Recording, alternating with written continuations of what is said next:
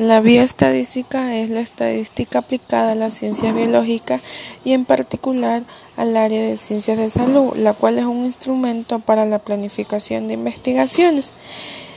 Este, ya que para esta área requieren del manejo teórico de estadística desde el problema, eh, la formulación de objetivos y la calidad de datos que se, se desea obtener ayudando también así a medir lo que es el impacto eh, del programa en la población.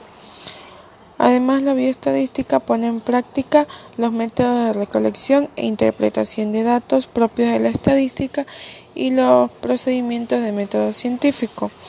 También ha permitido lo que es resolver y, optimizar la metodología para dar respuesta a las diversas hipótesis que se manejan en el mundo de en el mundo de las ciencias de vida.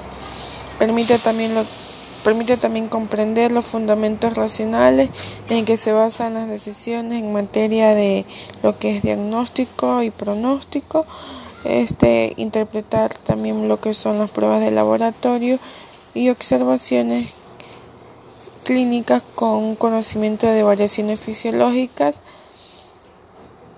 y por último otorga un discernimiento de los problemas sanitarios para que eficientemente se apliquen los recursos disponibles para resolverlos.